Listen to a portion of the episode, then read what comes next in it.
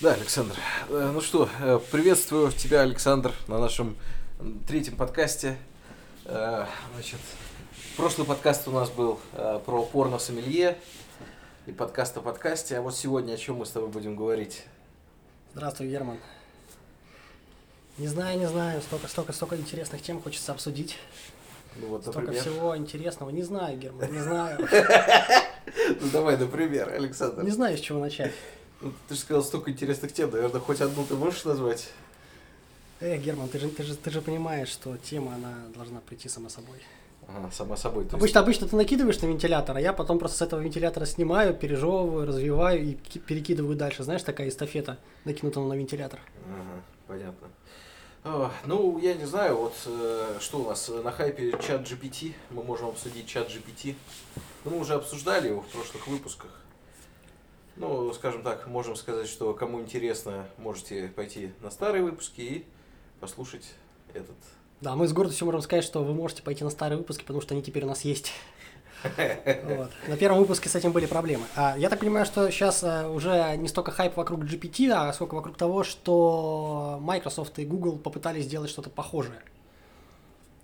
А Google вроде выпустил, как он, BART называется, или типа того, а Microsoft обновил свой поисковик, и там Bing тоже пытается, вот, пытается в GPT. Вот. Ну вот у Microsoft, я так понял, получилось с OpenAI заключить контракт о том, что вот именно чат GPT у них будет. А, то есть там не своя штука, там... Услышал так, может ошибаюсь, да. Мы в конце концов не новостное издание, так что факт-чеки нам не обязательно проводить. Согласен. Можно лишь просто вспомнить историю о том, как э, э, GPT хайпанул на прошлой неделе в российском комьюнити, когда какой-то студент э, запилил себе диплом через чат GPT, получил за него тройку. А я тебе больше скажу. Твой покорный слуга э, получил зачет, э, используя исключительно чат GPT на английском языке. Э, Значит, у меня технический вуз, и тем не менее у нас есть ряд гуманитарных дисциплин. Э, И я так скажу, что если ты используешь чат GPT для какой-то технической специальности, чат GPT очень часто ошибается. Ну, а что такое гуманитарные дисциплины? Гуманитарная дисциплина в техническом вузе это как раз то, что можно отдать на аутсорс, да? Ну, знаешь, я смотрел определения разные, они вполне размытые, расплывчатые, так что, э, как бы вот тут сказать, вот есть э, описание мира, а есть реальный мир, да, и вот э, как раз на вот этом пробеле между описанием мира и реальном мире э, как раз и кормится гуманитарная вся вот эта вот, все вот эти науки, которые называются науками.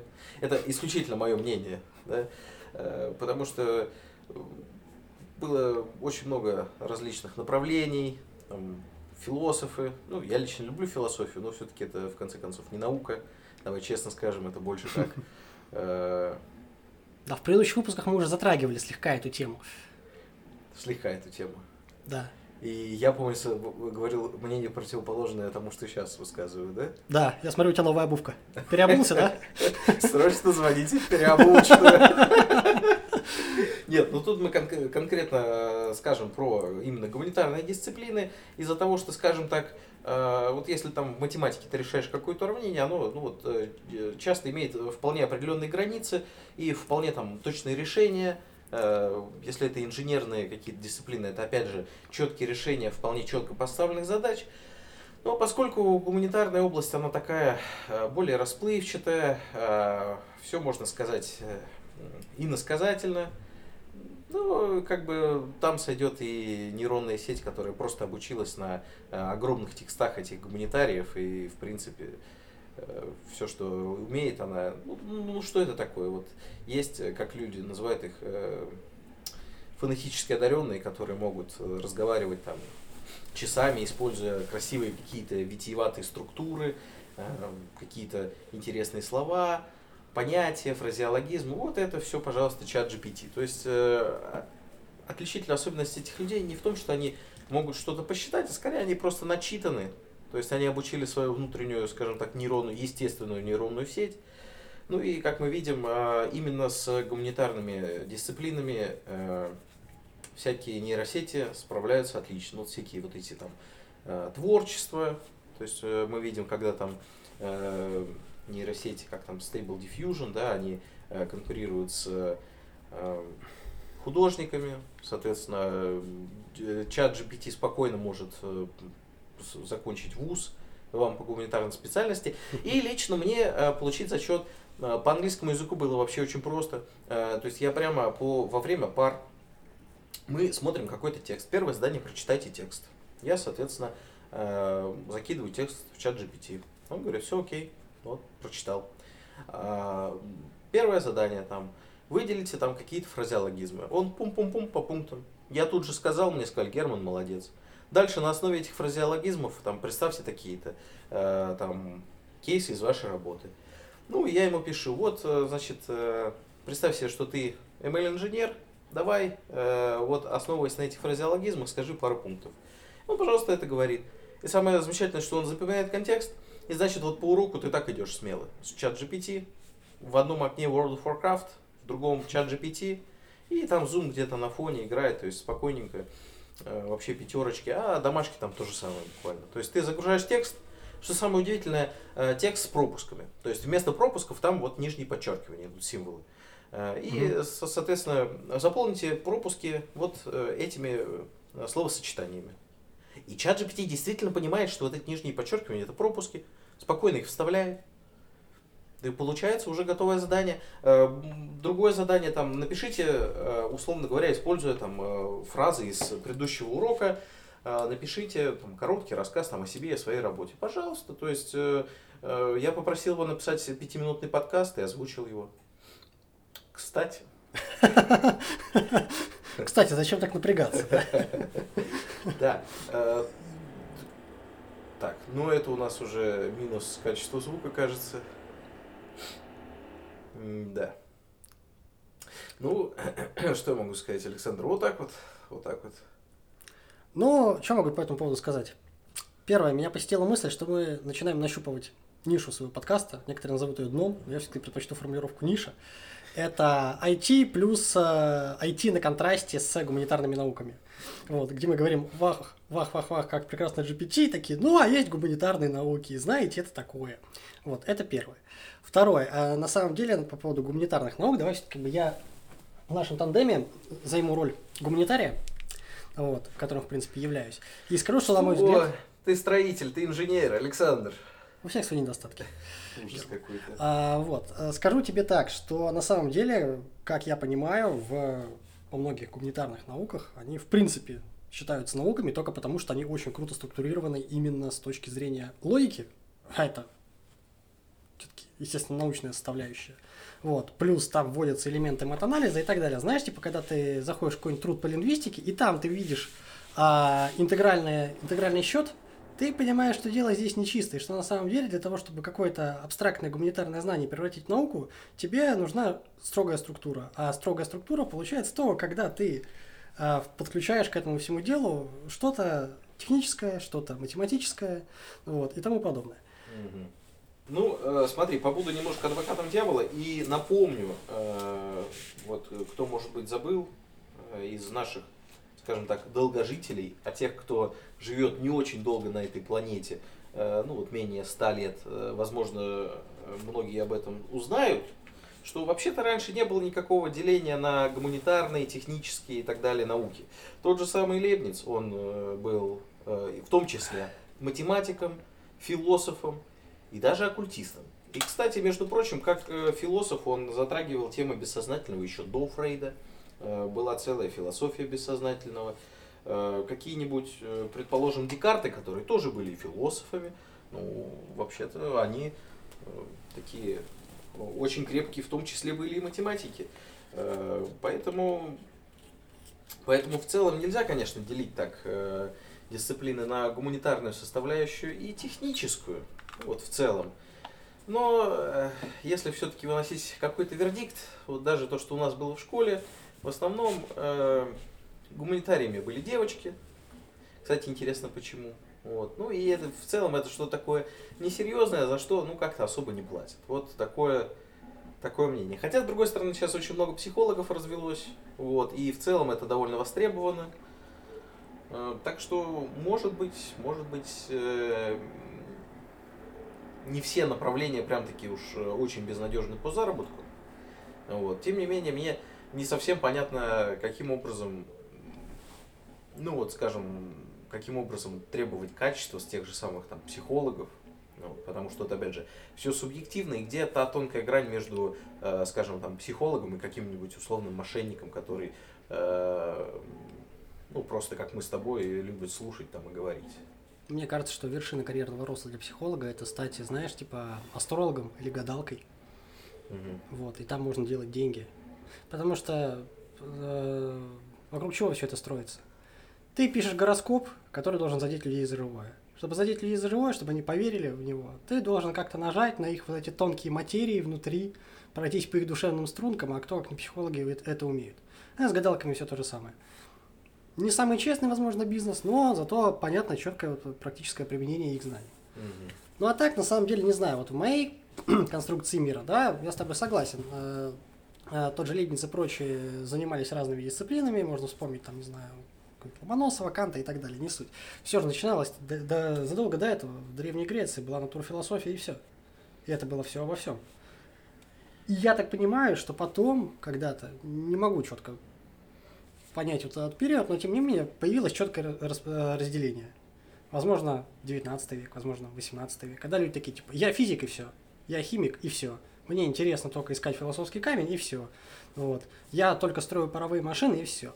А сейчас, похоже, все возвращается опять к тому, что большинство прогрессивных направлений, оно междисциплинарное. И это, в принципе, логично, потому что до этого люди занимались только физикой или только химией, и никто не рассматривал дисциплины на стыке физики и химии. А сейчас стало понятно, что в физике уже, в принципе, много чего известно, в химии много чего известно, а то, что вот является на стыке, например, этих двух наук, исследовано почти что никак. Вот. И это прямо сейчас такой передовой э, край, и поэтому многие молодые ученые, там многие молодые профессора говорят то, что да, вот мы типа как-то стараемся междисциплинарно налаживать взаимоотношения с, там, с кафедрами, университетами, со специалистами, которые вот с другой стороны смотрят на эту проблему.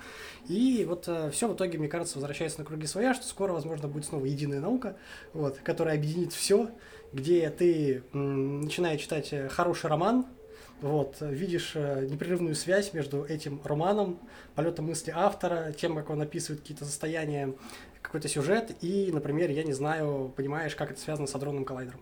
Почему нет?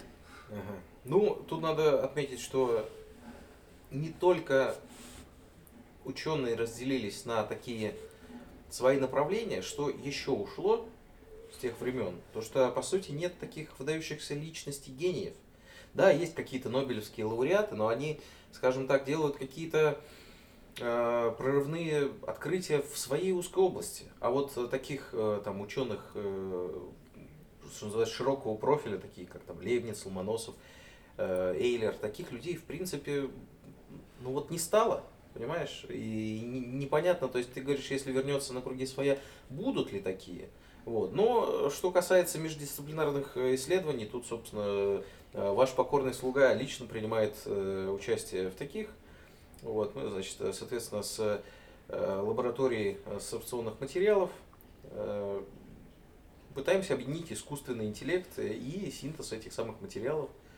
То есть сначала мы решали задачу по следующего толка. Нам нужны какие-то материалы с определенными свойствами. Вот, например, чтобы они впитывали Э, какой-нибудь углекислый газ и при этом э, впитывали наилучшим образом, адсорбировали, правильнее сказать. Вот. Э, ну и, соответственно, делали такой алгоритм. Честно скажу, пока что, скажем так, это больше на уровне исследований. То есть у нас есть уже алгоритмы, но валидация их на, полевых условиях, скажем так, в самой лаборатории, это вопрос еще нескольких месяцев. Вот. Э, ну, также и решаем в том числе и другие задачи. То есть э, по, э, скажем так, характеристикам адсорбции, там, условно, вот, что мы сказали, СО2, углекислого газа, мы хотим, например, посмотреть, как он будет вести себя на метане и так далее. То есть в целом действительно сейчас очень много таких междисциплинарных направлений, исследований. Вот. Но, Александр, тут э, все-таки, да. А вспомнилось что-то. Ехала сейчас к тебе в метро, читала книжку. Ну, такая научная, популярная, вроде называется «Как устроена экономика». С удовольствием ее готов порекомендовать. Написал ее какой-то корейский профессор экономики, вроде в Гарварде работает, или где-то типа того, или в Оксфорде. Любая экономика. А? Любая экономика, любой страны. А, да, там такая, знаешь, просто книжка где-то на 300-400 страниц, где просто вот он по пунктам пробегает, раскрывает какие-то определенные моменты экономики, ну такие прям для совсем тупеньких. Вот, что приятно, потому что это прям, он прям угадал свою целевую аудиторию. Вот, я не зря купил его книжку.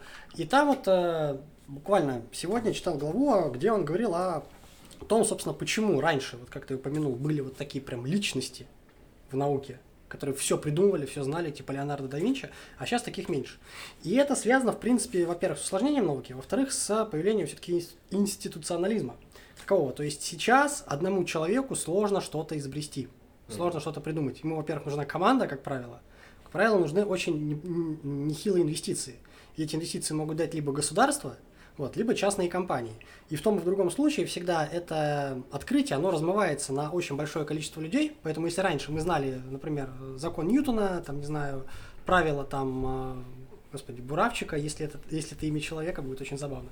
Вот. А, вот. а сейчас, на самом деле, эти исследования, они, во-первых, очень часто там, да, даже Нобелевку делят между двумя-тремя людьми, а, вот. а во-вторых, э, все-таки это, как правило, технология, которая не носит имени просто потому, что непонятно, кому это имя присвоить, потому что там все так или иначе задействованы.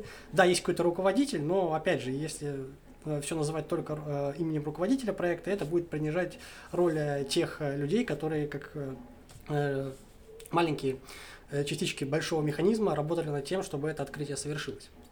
Вот. Кстати, по поводу э, маленьких частичек, очень надеюсь, что когда мы будем писать э, научную статью, э, а у нас запланировано целых две на этот год, все-таки э, в том числе меня тоже упомянут, а не только будут упомянуты э, те э, доктора и кандидаты наук, которые участвуют также в этих исследованиях, потому что Потому что, Александр, как только это произойдет, э, я буду себя формально считать ученым. Кстати, вот этот вопрос меня волнует, Александр. Как ты считаешь, все-таки э, с какого момента можно считать себя ученым, действительно ученым, а не каким-то э, околонаучным сотрудником? Вот с момента выхода первой статьи или с момента получения там какого-то звания, там, кандидат наук или доктора, вот с какого момента человек становится ученым? Расскажи мне. С формальной точки зрения человек может считаться ученым просто когда он начал работать в какой-то лаборатории, на какой-нибудь кафедре или сделал какой-то патент. Это формально. Угу. Вот. А неформально, ну, здесь совершенно непонятно, здесь абсолютно граница размыта, это всегда такое, а, как это, очень субъективное. То есть э, формально, когда меня оформят э, в лабораторию собственных материалов, я стану ученым, да? Да, или ты будешь автором статьи, например, даже не являясь сотрудником лаборатории. Почему нет? Ну, формально есть статья, среди тех, кто причастен к этой статье, то есть для нее какую-то роль выполнял, есть и ты. Статья двигает науку, ты, значит, двигал статью, тем самым косвенно двигая науку. Mm. Вот. Ну, это такое, понимаешь, это формальные примеры, потому что есть куча м, историй о том, как, э, не знаю, люди получили кандидатскую или докторскую степень, написали диссертацию, потом через много-много лет кто-то там э, посмотрел их диссертацию и сказал, ну здесь типа 80% заимствований, давайте у этого человека ученую степень отберем, ее отбирают. Вот. И как бы, как это считается? Человек продолжает быть ученым, или человек никогда и не был ученым, а корочка о том, что он ученый была. Вот. То есть вот так вот. Даже могут отобрать. Ну да, запросто. Ну, естественно, это бывает не так часто. Вот. Ну, просто в последнее время, там, не знаю, скажем, есть же эта контора, называется Диссернет, по-моему. Они занимаются тем, что как раз проверяют кем-то когда-то давно написанные научные работы на предмет заимствования и так далее. Вот. Но у них посыл такой, на самом деле, больше бюрократический, а не к тому, что вот, типа, очень часто научные работы пишет один человек, а защищает другой человек. Угу. Вот. И такое раньше, как я понимаю, было довольно распространено, когда, не знаю, там сидит на кафедре какой-нибудь руководитель этой самой кафедры чего-нибудь изучает, вот, и есть у него куча, как это как называется, э, теневых писателей. Гострайтер. Гострайтер, точно. Вот. вот, которые как бы пишут, а он якобы защищает. Знает ли он тему? Да. Мог бы он такое написать? Ну, скорее всего, на самом деле, да. Вот. Но формально, как бы, нельзя сказать, что он автор этого, того или иного опуса. Так что это все такое. Как бы, я вообще не очень верю в эти как это, официальные какие-то вот формальные признаки, формальные рэперные точки, от которых можно что-то делать. Потому что все-таки формальный мир и мир фактический, они довольно сильно отличаются. В теории, теория и практика это одно и то же. На практике это совершенно разные вещи.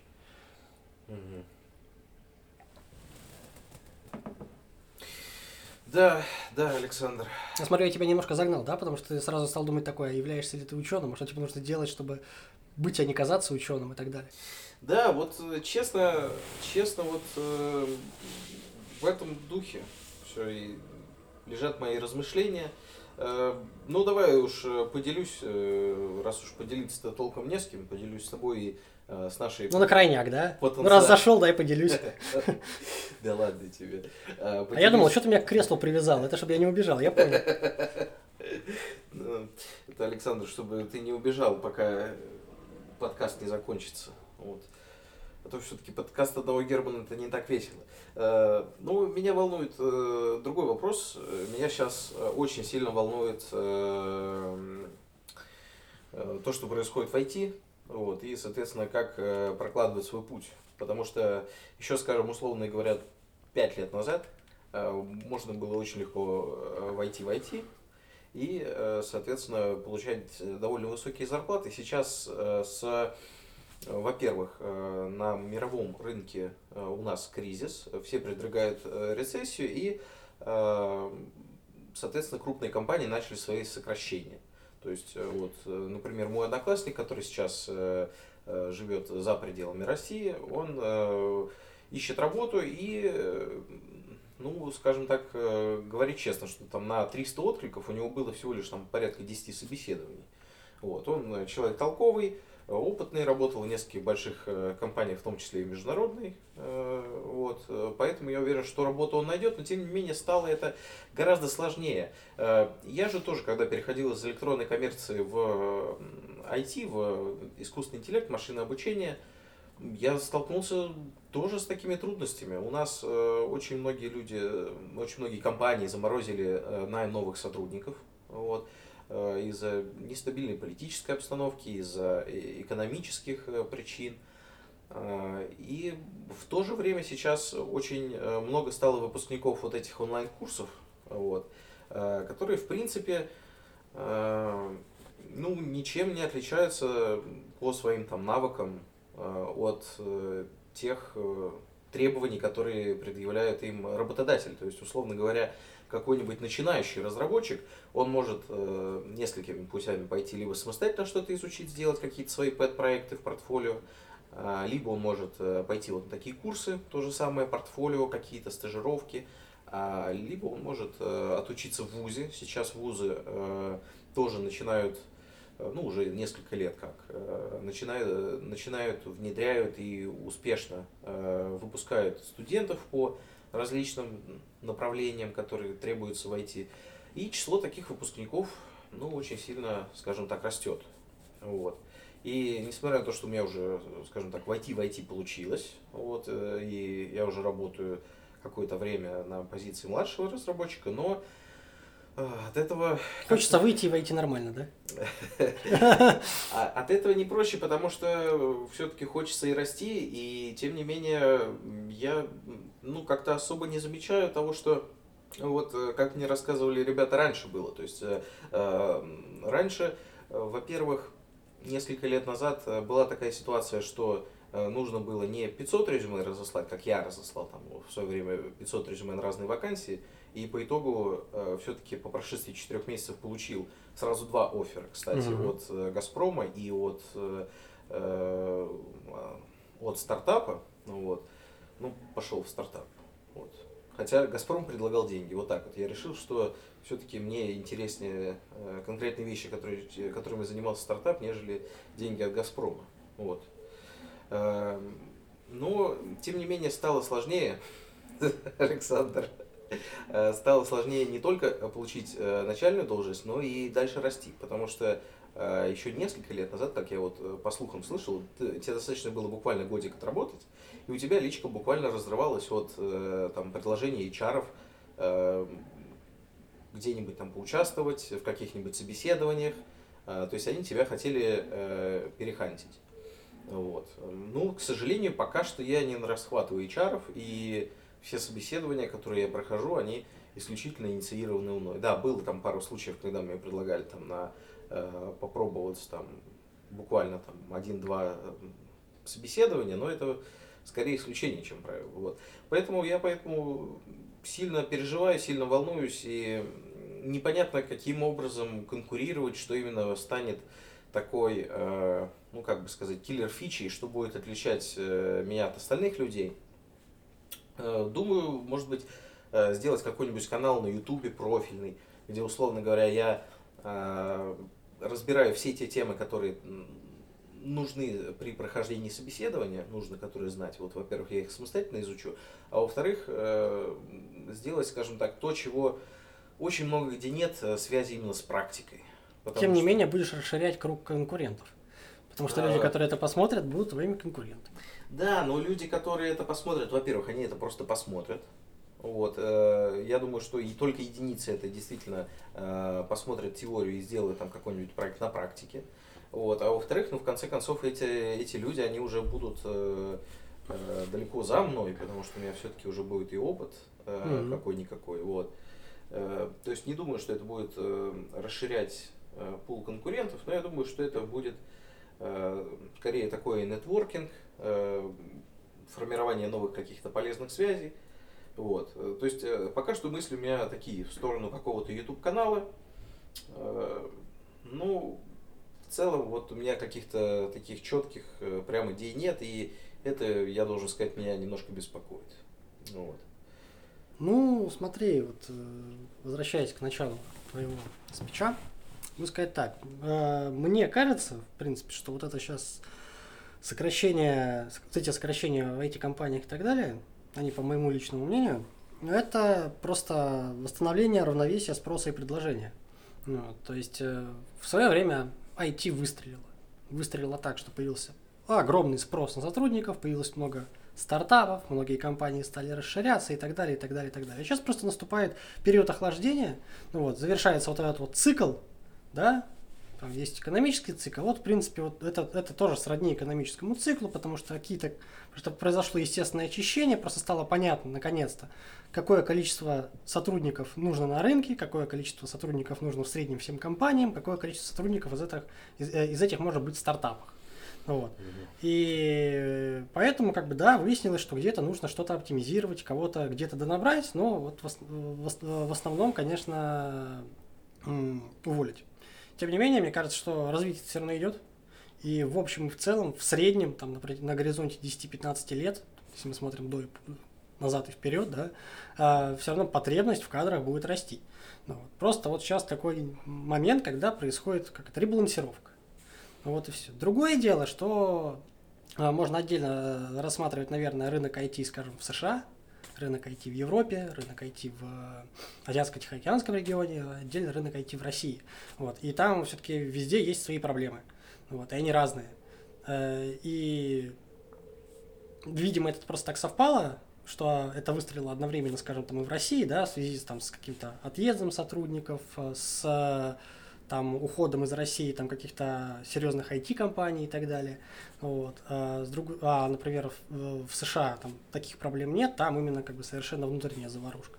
Вот. Но, тем не менее, мне кажется, что везде это будет развиваться и дальше. Просто, возможно, выяснится, что, скажем, там рынок переоценил спрос на айтишников, что, возможно, все-таки не такие большие зарплаты у них должны быть по сравнению с другими. Вот. А, нет, не надо горько смеяться, потому что я имею в виду не то, что а, айтишник должен получать э, миллион долларов, а простой работяга с завода 10 тысяч. А, а мысль о том, что, возможно, теперь работяги с завода просто начнут получать по полмиллиона, а айтишники точно так же продолжат получать миллион. Вот. Я говорю скорее про уменьшение разницы в доходах а не о том, что резко всем айтишникам порежут зарплату. Вот. Нет, ну по поводу зарплат, слава богу, пока что ничего вниз-то, собственно, не идет. Э, просто нанимает пока что меньше в данный момент. Слушай, ну вот была статистика буквально пару месяцев назад по России, что средняя зарплата, которую предлагает в резюме по IT-специальностям, там что-то просела тысяч на пять. То есть она там была в районе там типа 80 тысяч в месяц, а стала там типа 75. Знаешь, вот... Ну, это статистика, причем такая. Вот, вот по поводу этой статистики мне есть что сказать. Э, Давай. Э, очень много э, онлайн-курсов э, говорят следующее буквально, что средняя зарплата такого-то специалиста на рынке такая-то. Угу. Но они при этом совсем не учитывают, что э, условно говоря, вот выпускник таких IT-курсов, он не может претендовать на среднюю позицию, потому что сейчас в основном на вакансии на медлов, на сеньоров большой спрос, э, на тим лидов этих людей ну просто не найти. Вот. А выпускники этих курсов, хоть им обещают там уровень там middle, Мгм. но э, как бы я не знаю ни одного случая, где э, человека взяли на позицию middle разработчика, и при этом до этого за плечами у него не было вообще никакого опыта. То есть это всегда джун, вот, и чаще всего даже это какая-то стажировка, а потом джун. Ну и понятно, что джунов сейчас очень много, и поэтому рынок сейчас, по сути дела, рынок э, нанимателей, а не рынок соискателей. Э, Ну, для, скажем так, старших позиций это все-таки еще и рынок э, соискателей. Да. Нет, я, я имею в виду именно младшие позиции, да. Да, но ну, ну просто все дело в том, что когда у тебя, условно говоря, там э, на рынке 40 вакансий медлов, 20 вакансий сеньоров, там 10 вакансий тим лидов, и опять же те же самые 10 вакансий жуниоров, понятно, что средняя зарплата будет высокая. Но, ребят, вы меня простите, чтобы увидеть эту среднюю зарплату, вам нужно сначала попасть на джуна, потом Мгм. там какое-то время отработать, набраться опыта, и уже потом вы только сможете претендовать уже на какие-то там э, медловские, сеньорские вакансии. То есть это ну, немножко такое ухищрение. Поэтому э, говорить о каких-то средних зарплатах э, вне разреза там, того, какие все-таки позиции, где требуются, вот это Специализации, уровни и так далее. Ну да, как известно, есть э, три вида лжи. Ложь, наглая ложь и статистика. Вот мы да. сейчас обсуждаем статистику.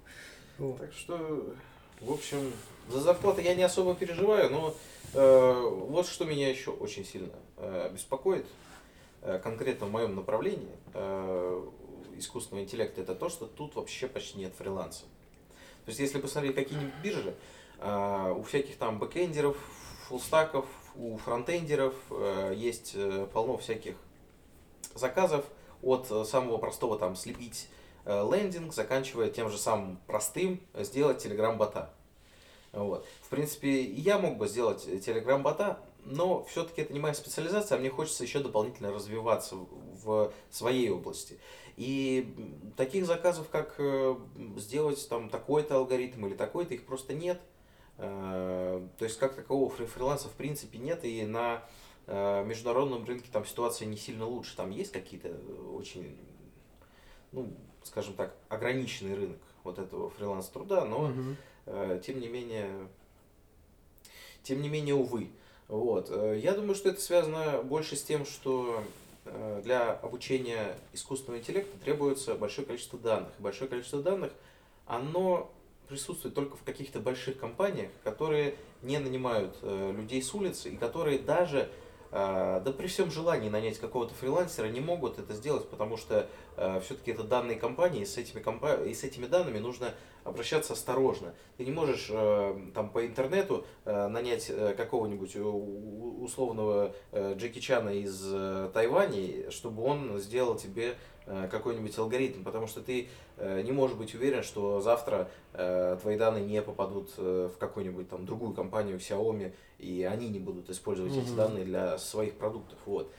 Э, Думал я, как вообще из этого выйти, как э, с этим работать. Я точно знаю, что есть э, консультанты, то есть люди, которые, э, скажем так, э, предлагают свои услуги. Чаще всего это э, ну, какие-то около аутсорсные компании, это какие-то люди, которые заходят э, в э, в команды разработчиков и говорят, что вот э, так и так мы готовы для вас сделать там такой-то пилот и вообще протестировать, возможно это или нет. Ну, как такового вот э, фриланса, такого лампового, знаешь, вот чтобы человек маленькому бизнесу сделал, или Мгм. там разработчик сделал э, для вполне там э, конкретного человека что-то, такого, к сожалению, пока что нет. А вот этого бы очень хотелось, Александр. Вот, очень хотелось. Так что э, другое направление моих дум, э, вот на протяжении последнего где-то полугода, оно именно в направлении того, а как же все-таки находить э, дополнительный заработок через это, потому что если расти э, в грейдах, там, медла сеньора, ты, э, ну, по разным причинам не можешь, вот, в основном это, скажем так, первичный фильтр, ты не можешь податься там на сеньора условного, а если у тебя э, там один-два года опыта в резюме, Вот. И как бы э, обычно HR наплевать, что ты там не только работаешь на основной работе, но у тебя есть еще там и вторая работа, и ты еще дополнительно пишешь научные статьи и учишься там в ВУЗе, и по сути э, ты занимаешься этим не 40 часов, как обычный э, гребец с галеры какой-нибудь, а ты в это во все увлечен, вовлечен на протяжении там 100 часов в неделю, на протяжении последнего года, условно говоря. То есть для меня очевидно, что такой человек растет куда больше, вот, ну, для, скажем так, HR это не очевидно. И вот есть такая практика, к которой я пока что не прибегал, но, скажем так, к этой практике советуют прибегать, э, в том числе люди, которые работают в командах, э, просто дописывать себе какие-то годы опыта, проходить первичный фильтр и дальше уже проходить тех собеседования. То есть э, звучит совет от коллег, которые там тим лиды, которые сеньоры, то есть это действительно люди и не один человек, и даже вот одного HR я знаю, который так советует, говорит, просто допиши э, два года себе опыта и иди на собеседование. Вот. Как бы, Александр, как ты думаешь, вообще, насколько, насколько это этично, насколько так можно делать? Ну, наглость второе счастье. Мне намного интереснее, как можно себе дописать годы опыта, если у тебя в трудовой черным по белому написано, сколько ты работаешь. А все дело в том, что трудовую никто не смотрит. Ну, скажем так, это, наверное, не очень честно, этично, не этично, не возьму сказать. Вот, но, как это, наглость второе счастье. Нужно идти по головам, если ты целеустремленный человек. Ну, вот. Угу. То есть, ну тогда придется, боюсь, расстаться с некоторыми моральными принципами, но, возможно, потом ты с ними примиришься. Если ты придешь в компанию и скажешь, что у тебя опыт работы 5 лет вместо года, mm вот, тебя возьмут, и ты начнешь справляться, то вот как только ты начнешь справляться и поймешь, что просто ты освоил курс пятилетний за год, ну, типа экстерном, что называется, да, приобрел себе опыт, то и тебя уже больше не будет мучить вопрос о том, что соврал ты или нет, достоин ты или нет. И вокруг всем тоже будет все равно, если они даже в твою трудовую не посмотрели. Есть такой пример, правда, уже из США. Значит, э, учусь с товарищем, и он был репетитором э, mm-hmm. очень долгое время. И одна из его учениц, а тут надо отметить, что э, репетиторствовал он у ребят именно олимпиадников, то есть он mm-hmm. готовил ребят к олимпиадам. А, одна из его учениц Э, попала на работу в американскую компанию, э, связанную с разработкой искусственного интеллекта, угу. и она у себя в резюме э, добавила 5 лет опыта. Она туда прошла, и сейчас, по сути, делегирует моему товарищу, то есть своему бывшему репетитору, часть работы, он за, не, за нее выполняет эту часть работы, она ему дает часть зарплаты. Вот даже вот так бывает, Александр, представляешь? Нет, ну это, это действительно... Предприимчивые люди.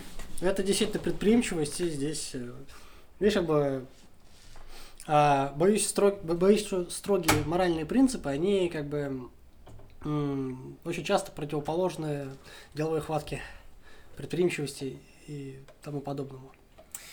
Да, но все-таки, знаешь, э, хочется иногда, иногда хочется просто, знаешь, прожить честную жизнь, никого не обманывая, э, честно делать свое дело и э, за какие-то сверхусилия, которые ты совершаешь, ожидаемо получать какие-то э, сверхбонусы в виде там, карьерного роста и так далее. Э, вот. Ну, так тоже, наверное, бывает, но это, похоже, не самая распространенная практика. То есть, все-таки, чтобы чего-то добиться, нужно прыгнуть выше головы. Не обязательно нарушать закон или просто какие-то моральные принципы, но нужно как-то проявлять очень большую гибкость. Вот. А гибкость, она всегда противоречит спокойствию и умиротворению. Ладно, Александр, э, обсудили, я думаю, мы айтишечку с ног до головы. Вот. Э,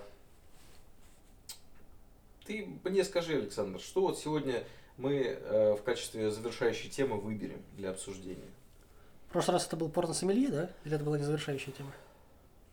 Не уверен, что это была завершающая тема, но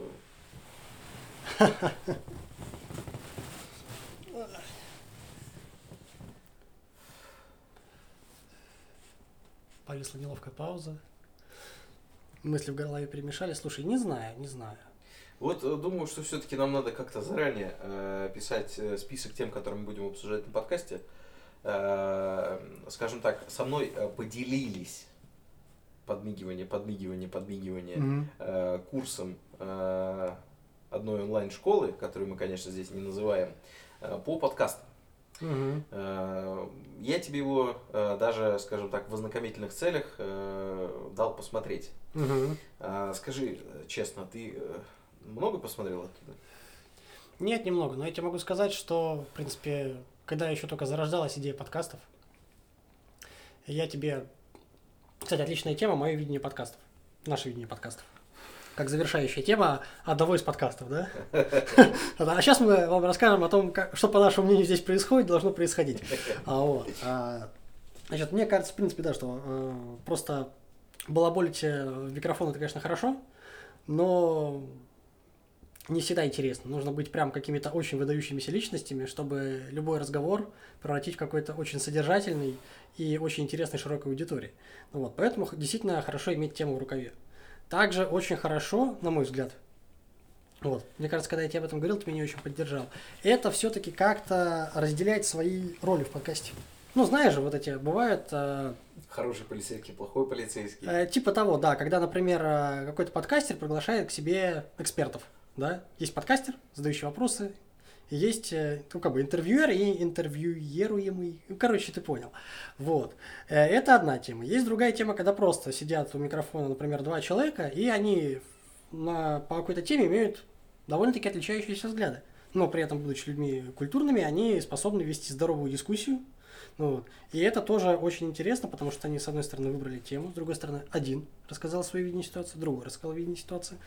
А, покрутили, повертели, каждый задал другому вопросы, вот. И это интересная дискуссия. Мне кажется, что в таком ключе можно развиваться. Вот. Мгм. Видишь, проблема в том, что все сейчас горячие темы, они, скажем так, немножко табуированы. То есть, э, понятно, какую тему мы не обсуждаем здесь, потому что мы хотим жить, здравствовать и без бутылки в заднице проводить свои выходные. Вот, все-таки живем в таком контексте, когда всем интересна определенная тема, ее обсуждать мы, к сожалению, не можем, потому что хотим дальше жить и здравствовать в пределах этой юрисдикции. Вот.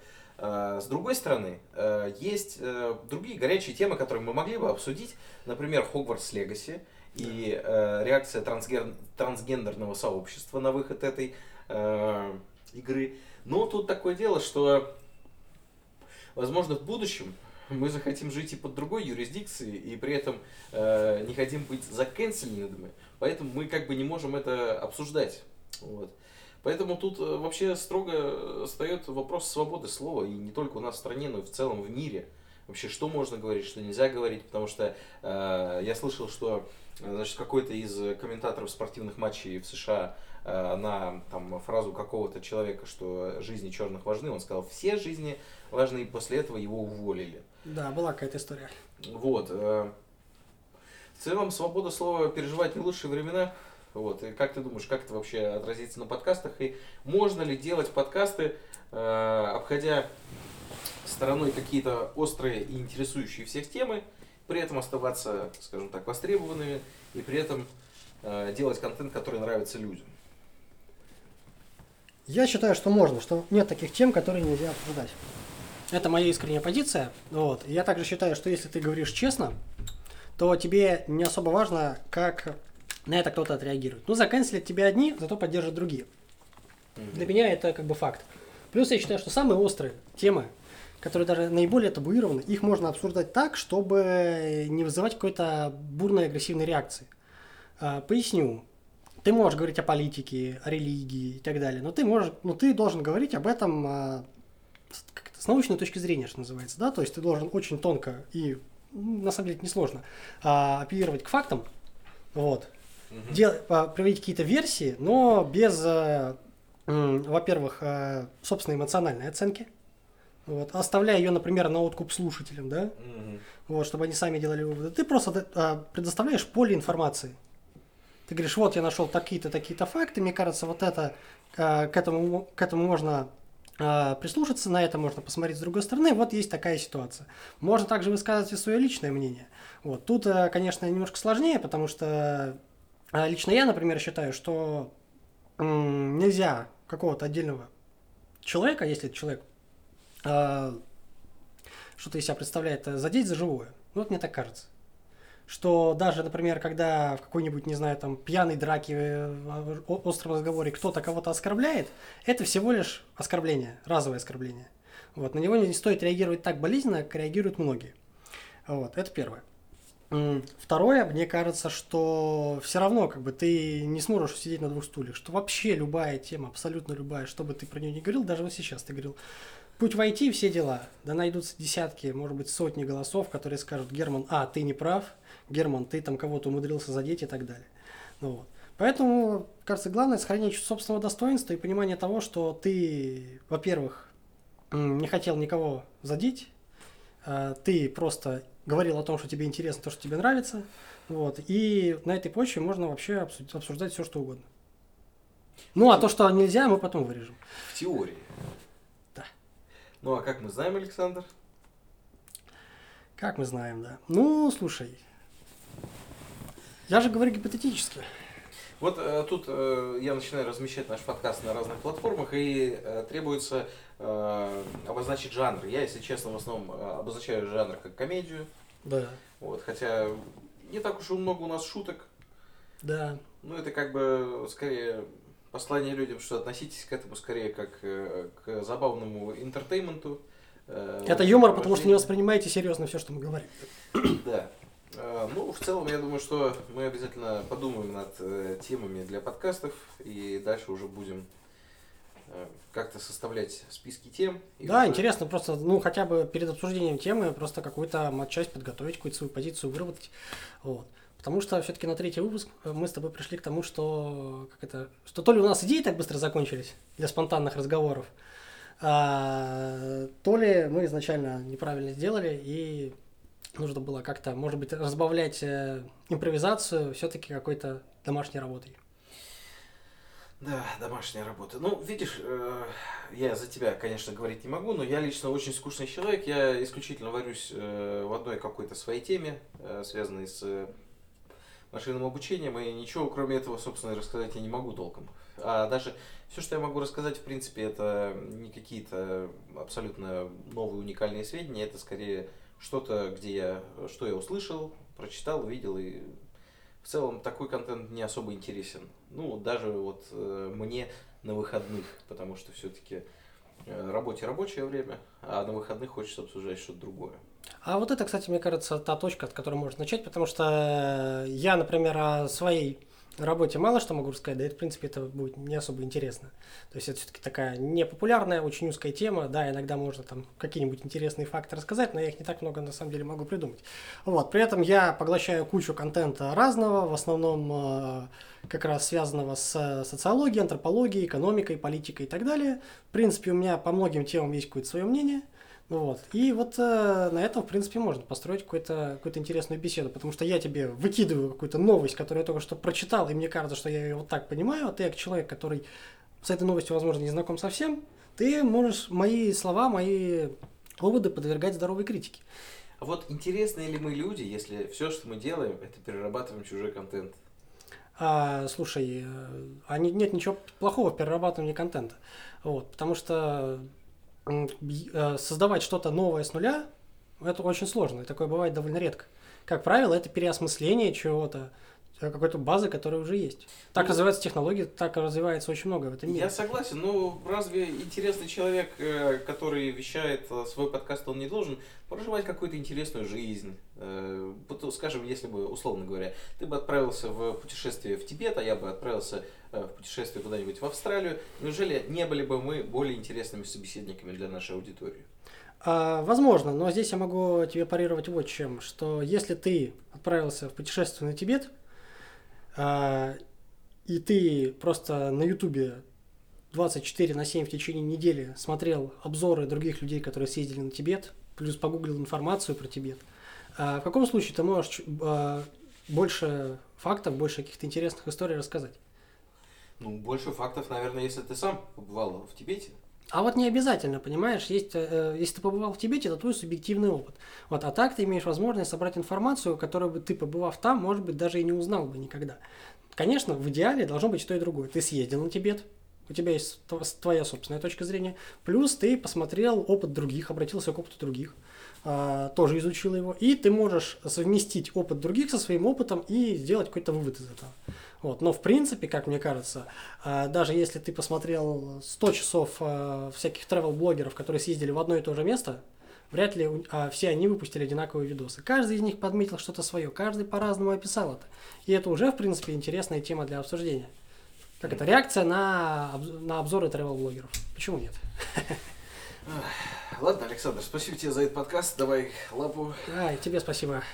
Да-да. Ну что, закругляемся и ждем нас на следующей серии, да? Да, да. Не сомневайтесь, мы вернемся. Ага.